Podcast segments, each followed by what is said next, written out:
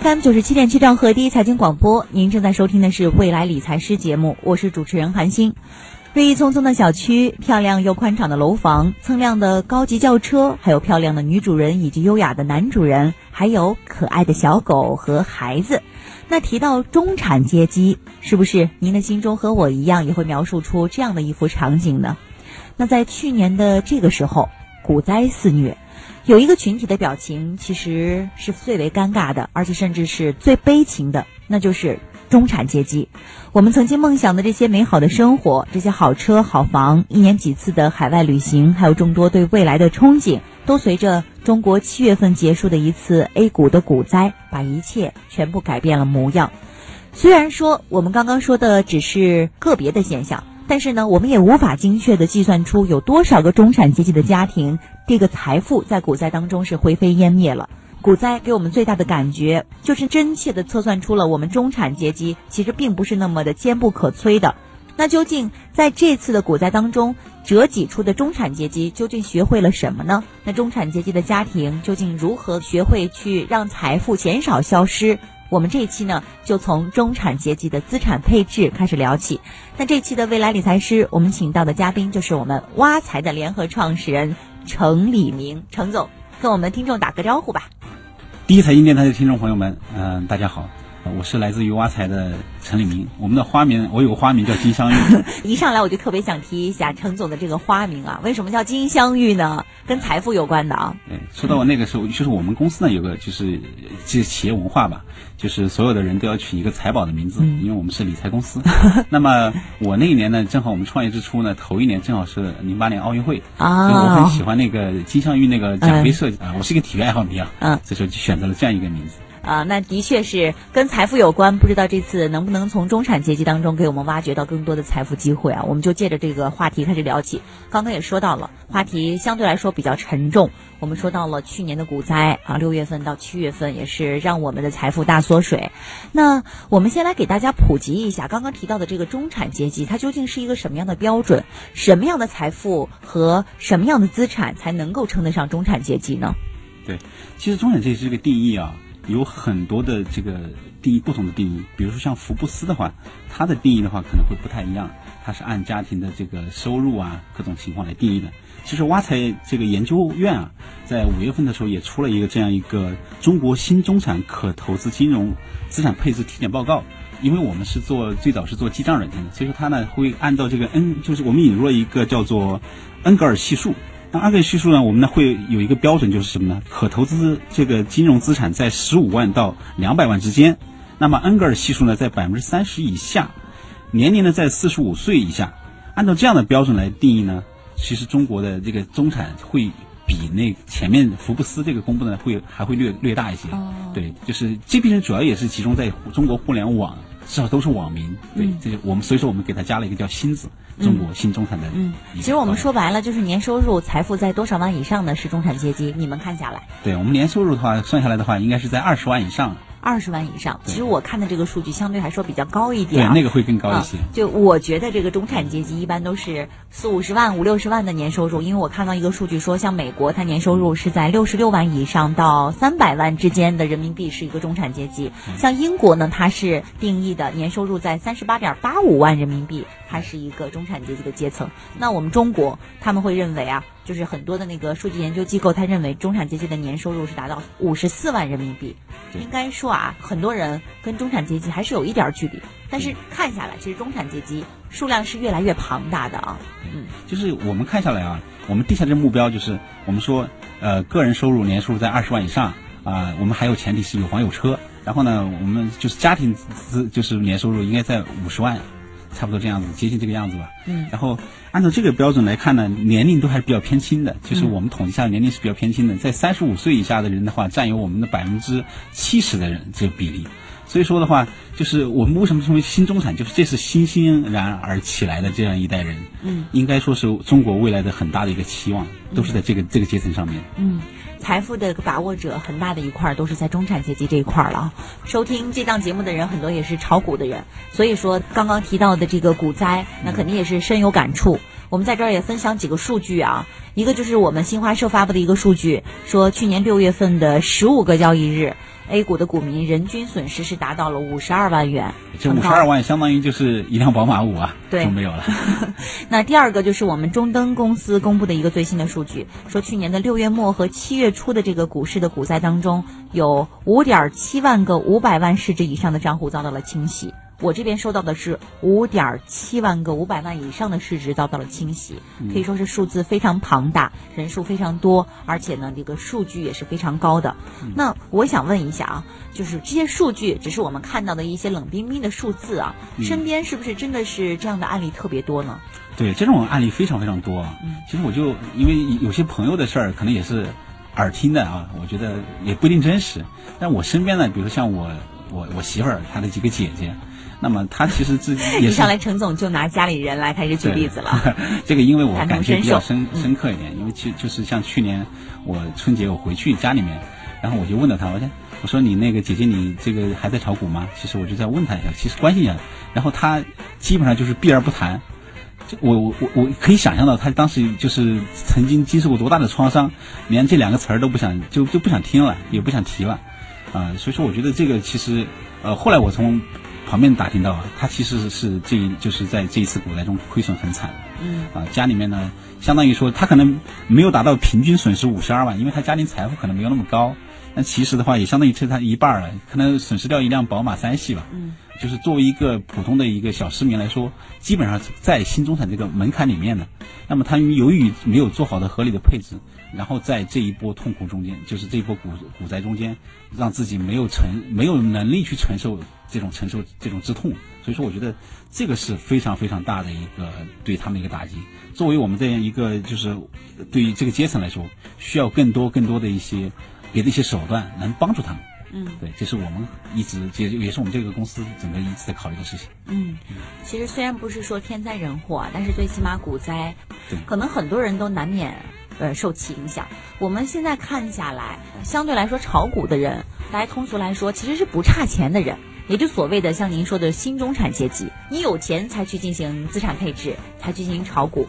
那为什么像这样的一个群体，他们有着相对来说不错的学历，而且呢受过良好的教育，就像您说的亲戚一样，他最起码有一些稳定的工作，拥有一个呃自己的家庭，而且拥有这个城市当中属于自己的住房，甚至来说就是在行业当中还属于有话语权的一些人物。那他们为什么相对来说对资产配置还不是太了解？而且呢，看起来外表稳定的这个群体，究竟为什么原因造成了他们财富的这个脆弱呢？嗯，其实中国啊，像中国其实富起来也就这二十年、二三十年的时间，对对对，改革开放。其实像美国的话，整个富裕起来的话，它的时间很长，嗯啊，短时间之内，我觉得中国的财富，我不得不赞叹中国这个大家这个勤劳啊、致富啊，国家的这种政策啊，带来这样非常正面的一些影响，确实国家是强大了，人民也富裕了。但是其实资产这个钱呢，很容易富裕起来，但是财商的成长其实没有那么容易。嗯，我觉得作为就是早期的一些创创业的一些人来说。可能他们更多的话就是会自己去做一些投资，开一些公司啊什么之类的。那他们可能对于，其实我我之前也有也有认识，就是这样的，就是一些老板，他们呢就是在国内也赚了一些钱，后来也是甚至于跑到国外去买一些呃，也是一些新兴市场的一些股票，套进去，在那个次贷危机的时候套进去。对，就是他们的也是会面对这样的问题。那么，既然连这批创一代都会遇到这样的问题，那我觉得可能后面包括包括是不是创二代，或者说是呃我们富起来的其他的一些普通的人群来说，新中产来说，可能面临的问题会更大。那我结合的就是说，我们在做的这个资产体检报告，其实也可以来说明这一点问题。就这里面呢，是平均分只有四十一分。嗯，就是我们做了一个体检报告，专门去诊断到底为什么财商不足，对，甚至财商不足存在着一些什么样的原因和现状。对，啊，那分数是怎么来的呢？其实就是一方面是对于这个人进行的一些问卷调查呀，或者会基于大数据的一些分析啊，和他真正在做的投资和他人是不是对等。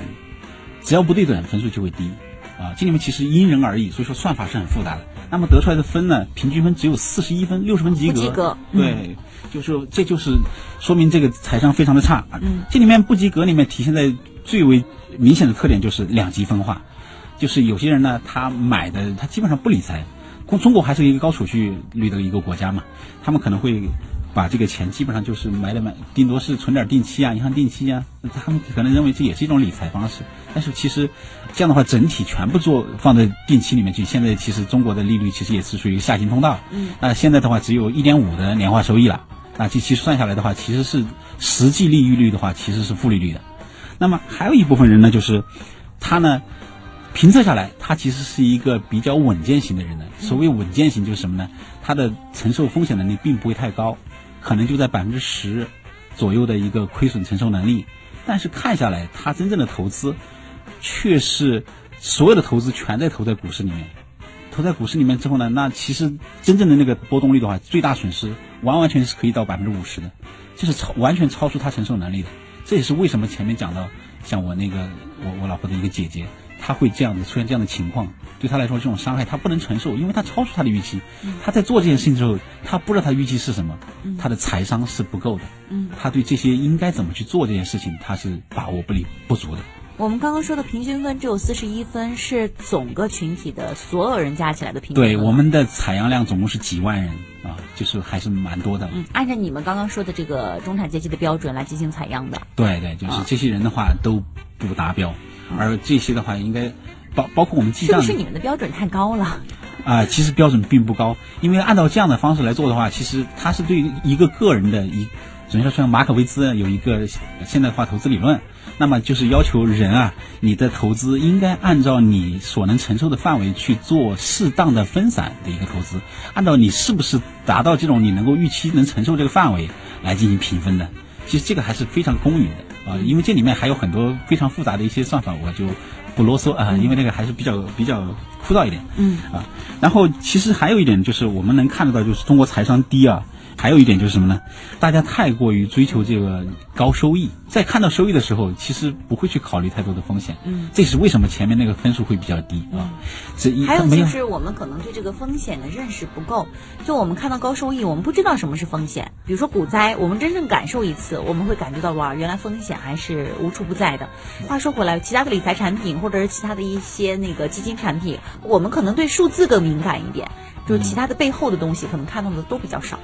对，这也是为什么，就是说，说到现在，你大家去买理财啊，或者说去通过 F A P P 啊去买基金啊，是吧？买股票啊，其实你可能看到，哎，大家分析师跟你说，哎，要要涨啊，或者怎么，其实你没想到，其实会跌会怎么样，对吧？然后你买的基金的话，其实基金的话也相对来说，投期投资期限会稍微长一点。那其实接下来的行业风险是吧？整个市场的风险是什么样子的？大家不太会去考虑这个。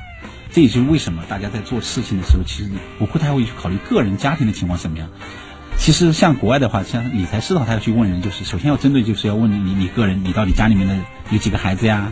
你的年龄多大大，对吧？退休这些计划会怎么样？你的保险情况怎么样？家庭是不是至少各种保障是有的？然后你要进行合理的投资，他可能会做这样的一些事情。那其实大多数因为没有这样的服务。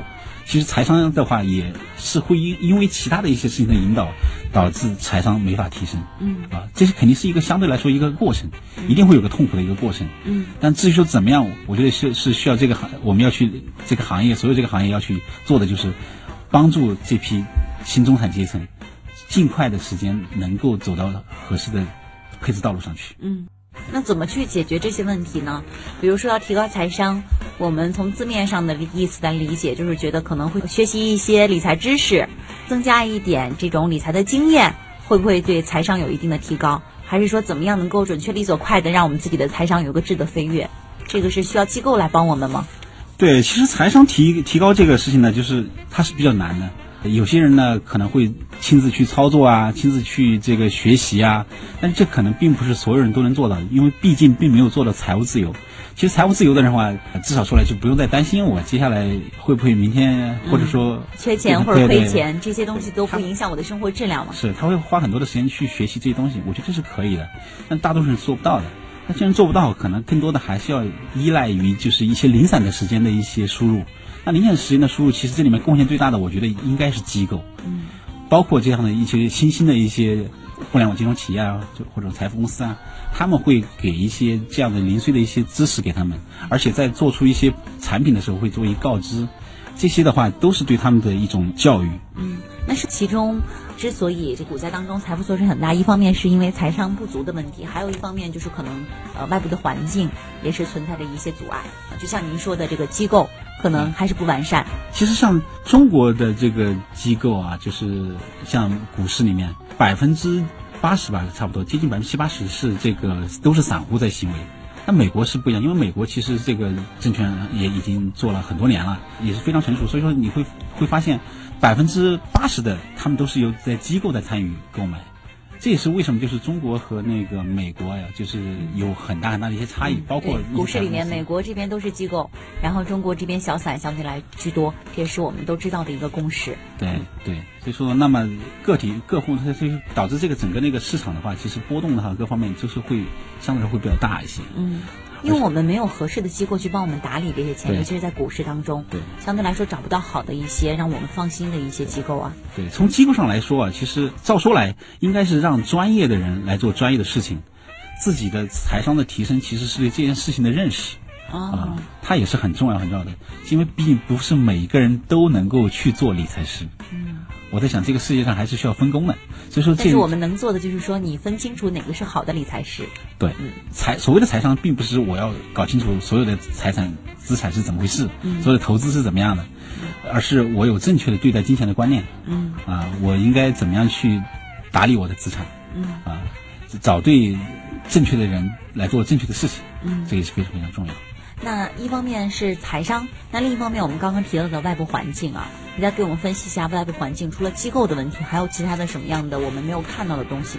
嗯哼，呃，国内的话，像这个有些数据啊，其实呃，中国的话，持证的理财师只有五十万，呃，而高级的持证理财师的话只有一万，其实这个缺口非常非常大，嗯，呃。其实我们怎么去计算理财师能够？为什么说理财师服务的话，人群只能是高净值用户人群？因为其实他们效率也是受影响的。因为其实要很多事情要去解释，人人为要去做解释的。其实中国的新中产是已经是蛮蛮大的。我们按照我们这种新中产的统计的话，中国有一亿多的新中产。嗯。而这么大的一个缺口，其实根本就没有办法理财师来服务的。嗯。所以说接下来肯定会要有更多的一些财富公司来做这样的事情。像美国的话，它有这个嘉信理财呀，呃，一些老牌的一些一些财富公司，他们会给他们提供这样的一些一些服务。作为中国来说，现在的话，这个缺口还是非常非常大。虽然前几年经过了这个互联网金融的一波发展，那么其实那个时候呢，大家更多的还是看怎么样做一个固收产品。大家怎么在这边能得到合适的一个收益？那其实接下来的话会有更多的类似于像国外的一些这个。呃，叫做 FinTech，叫做金融科技公司，这个在中国国内其实现在也有大量的这样的声音，但是真正在把这个做的比较好，我觉得其实还是一个起步阶段。在 FinTech 这里面的话，金融科技公司里面呢，会帮助大家就是做好几件事情，做好数据的采采集、分析，产品的行情的分析，进还会提供一些建议，然后这样的一些建议呢，能够帮助大家去理解产品，去做出正确的选择，相对正确的选择。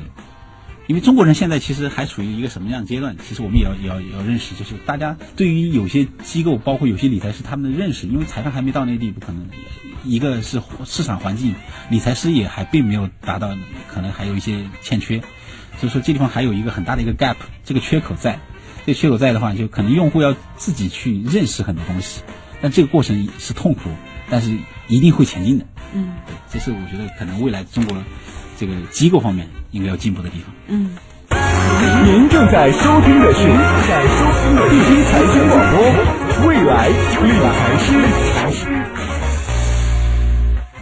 好，那刚刚呢，就像那个陈总您刚刚说到的，就是可能我们国人啊，在人才、技术还有理念方面，跟您所说的美国是有一定的差距。但是呢，现在市场规模越来越大，包括人们的意识对理财的这种需求也越来越多。我们现在对财富的启蒙虽然说是很晚，但是我们的人群是庞大的啊。那我们该怎么样在财富方面给大家加点儿料，能够弥补这个短板？你觉得最该解决的问题是什么呢？从个人来说，就是要去认识正确的认识金钱和对待投资这件事情来说，我觉得可能现在其实国内的话，其实已经有比较大的一些理财社区了。到这些社区里面呢，其实有很多人有这方面的交流，在这些交流过程中间，其实也有一些理财师也在里面做一些服务。大家的话，在里面呢，就是能够能够学到一些东西，可以帮助他们，呃，在不管是看产品啊、挑产品啊，比如说像其实有些，呃，有些平台它可以用理财师给你挑选一些产品，给你告诉你，哎，这个产品为什么好，其实你可以去理解，这也是在这这个阶段大家其实可能更需要提高的地方，就是首先你要自己能理解他说的是不是有道理的，配配置的是不是合合适的。啊，然后考虑到你自己的亏损情况，到底这方面是不是能够承受的，这些都是要很多要去考虑的。嗯，包括还有就是，我们目前其实市面上也比较流行一些，比如说什么二八轮动啊，啊，这个六六零四零配置啊，啊这样的一些一些模型，这些模型到底是什么样的？啊，我们是不是能够满足你的需要的？其实里面有很多东西都要去看，我们要去了解一下这个这个背后的它大概的逻辑是什么样。啊，因为这个阶段的话，其实很多东西是必须要自己去理解了之后，你才能做出自己的选择。啊，还没有到达那个，就是觉得机构可能说，当然我觉得机构这方面也要有压力了。机构的话，接下来怎么样能够确确实实让解决大家的一个信任问题？啊，就觉得这个事情我交给你去做，你比我专业，那么你就帮我做了就好了。如果到那一步的话，其实就已经到了财富托管的地步。其实像美国现在的话。更多更多的就是财富托管。对我们理解的这种中产阶级，通过这个理财机构进行资产配置，就是觉得你把你的一定的数额的钱交给这个机构，让他来帮我们打理，然后不需要我们再去担心，或者是去再自己再去买理财产品。对，但在中国却不一样。像像美国的这个这些财富公司，你一般的他只要经过几个步骤就好了。我把钱打到一个他在那儿开个户，把钱打到那个户头上。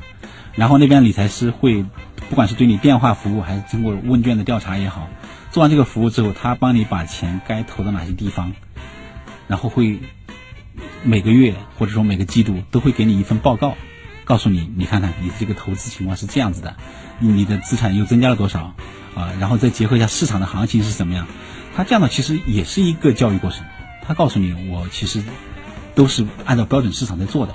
啊，你的投资亏损情况，各或者收益情况，你都能够一目了然。但是中国的话，其实现在还没有到那个阶段，可能大众还没有到那阶段。其实富人已经到那阶段了。啊，富人到那阶段呢，其实他因为我觉得富人他可能财商也确实已经是比这个阶层稍微高一些的。他们的理财师的服务，让他们把把钱做去，不管是做私募也好，做那些其他的一些投资也好，他其实已经达到财富托管那种地步了。而现在大众呢，就是我们说今天聊到新中产嘛，新中产的话，其实更多的时候他还是喜欢自己去操作，因为他没有，大多数人还没有到那个地步。那其实有已已经有一部分人愿意那样去做了，但是还毕竟是少数少部分人。那么他们愿意去自己去操作呢？他们是需要知道的是什么？他们更需要是告诉我，我应该投什么？那市面上的行情是什么样的？对他需要有这些东西。然后，特别是一些股民啊，那么他可能更需要知道，就是我我接下来应该买哪几只股票，然后你告诉我一下，因为他可能会频比较频繁操作，因为大多数人还是在做短线，他需要频繁操作，所以说需要跟着理财师一起来做。嗯，对。但这里面有也有人在说，这是一个这有这是一个谬论啊，就是如果理财师这样就能赚钱的话，他为什么不自己赚？嗯，对吧？但是我觉得这个其实他们的话。在做，其实，在自己当局者迷。如果说是站在一个功利的场场景下，他来去讨论这些问题的话，来看这些这个行情怎么样，来做出一些分析，啊，跟着来一起来做。而且这方面的网上这样的理财师也也还是蛮多的啊。那这可能是对于股民来说他们要去做的。但是我我觉得啊，作为就是呃中国的这个财商要就是广大新中产财商要提升的话，首先要做好几件事情。嗯，就是要考虑清楚自己。我哪些钱是可以拿来短期投资的？我哪些钱是可以拿来中期投资的？我哪些是可以长期的？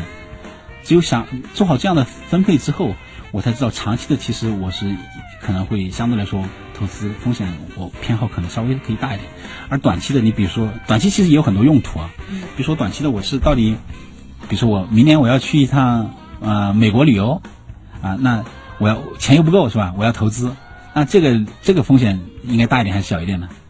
其实可以可以大一点。如果说我去美国去不了了，我大不了明年去趟泰国嘛，是吧？啊，就是包。如果说是，但是另外一种短期的，比如说我预预计到，呃，接下来小孩子可能两年之后要上学，我给他存存点钱，那这个的话，你的风险就不能选择偏好太大。嗯，对。然后这个这个你毕竟小孩子将来上学，你不能当那个学学费没有了，所以分清楚钱的用途，然后再选对这个这市场上什么值得去投资？啊，这个可能是现在目前大家要提升的最关键的点。嗯。啊，而这个最关键点的话，可以是一方面自自己去利用自己的零碎时间，可以进入一些理财社区啊，啊，这方面我觉得其实中国现在有一还是有一些不错的一些社区的，嗯。都都可以在这地方，包括我们这边的一些社区啊，也是有很多人在那儿分享这些理财的知识，嗯。啊，这些都可以，大家一个我觉得是一个团体一个共同的一个进步，嗯，好，其实还是要因人而异啊，而且呢，要根据钱的不同的用途来进行理财方面的分配。嗯，其实听下来，陈总还是对未来还是觉得财商这方面的提高，还是觉得这个空间很大的，而且它的这个前景也是很广阔的。应该说，财商的这个培养还在路上，财商的提升还在路上。接下来呢，我们呃先进一段广告，广告之后呢，我们来继续来分析一下我们中国的家庭理财是否能够救赎。那跟美国相比，我们到底还有多少空间能够在理财方面得到一些更好的提高？继续陪您对话挖财的联合创始人程立明。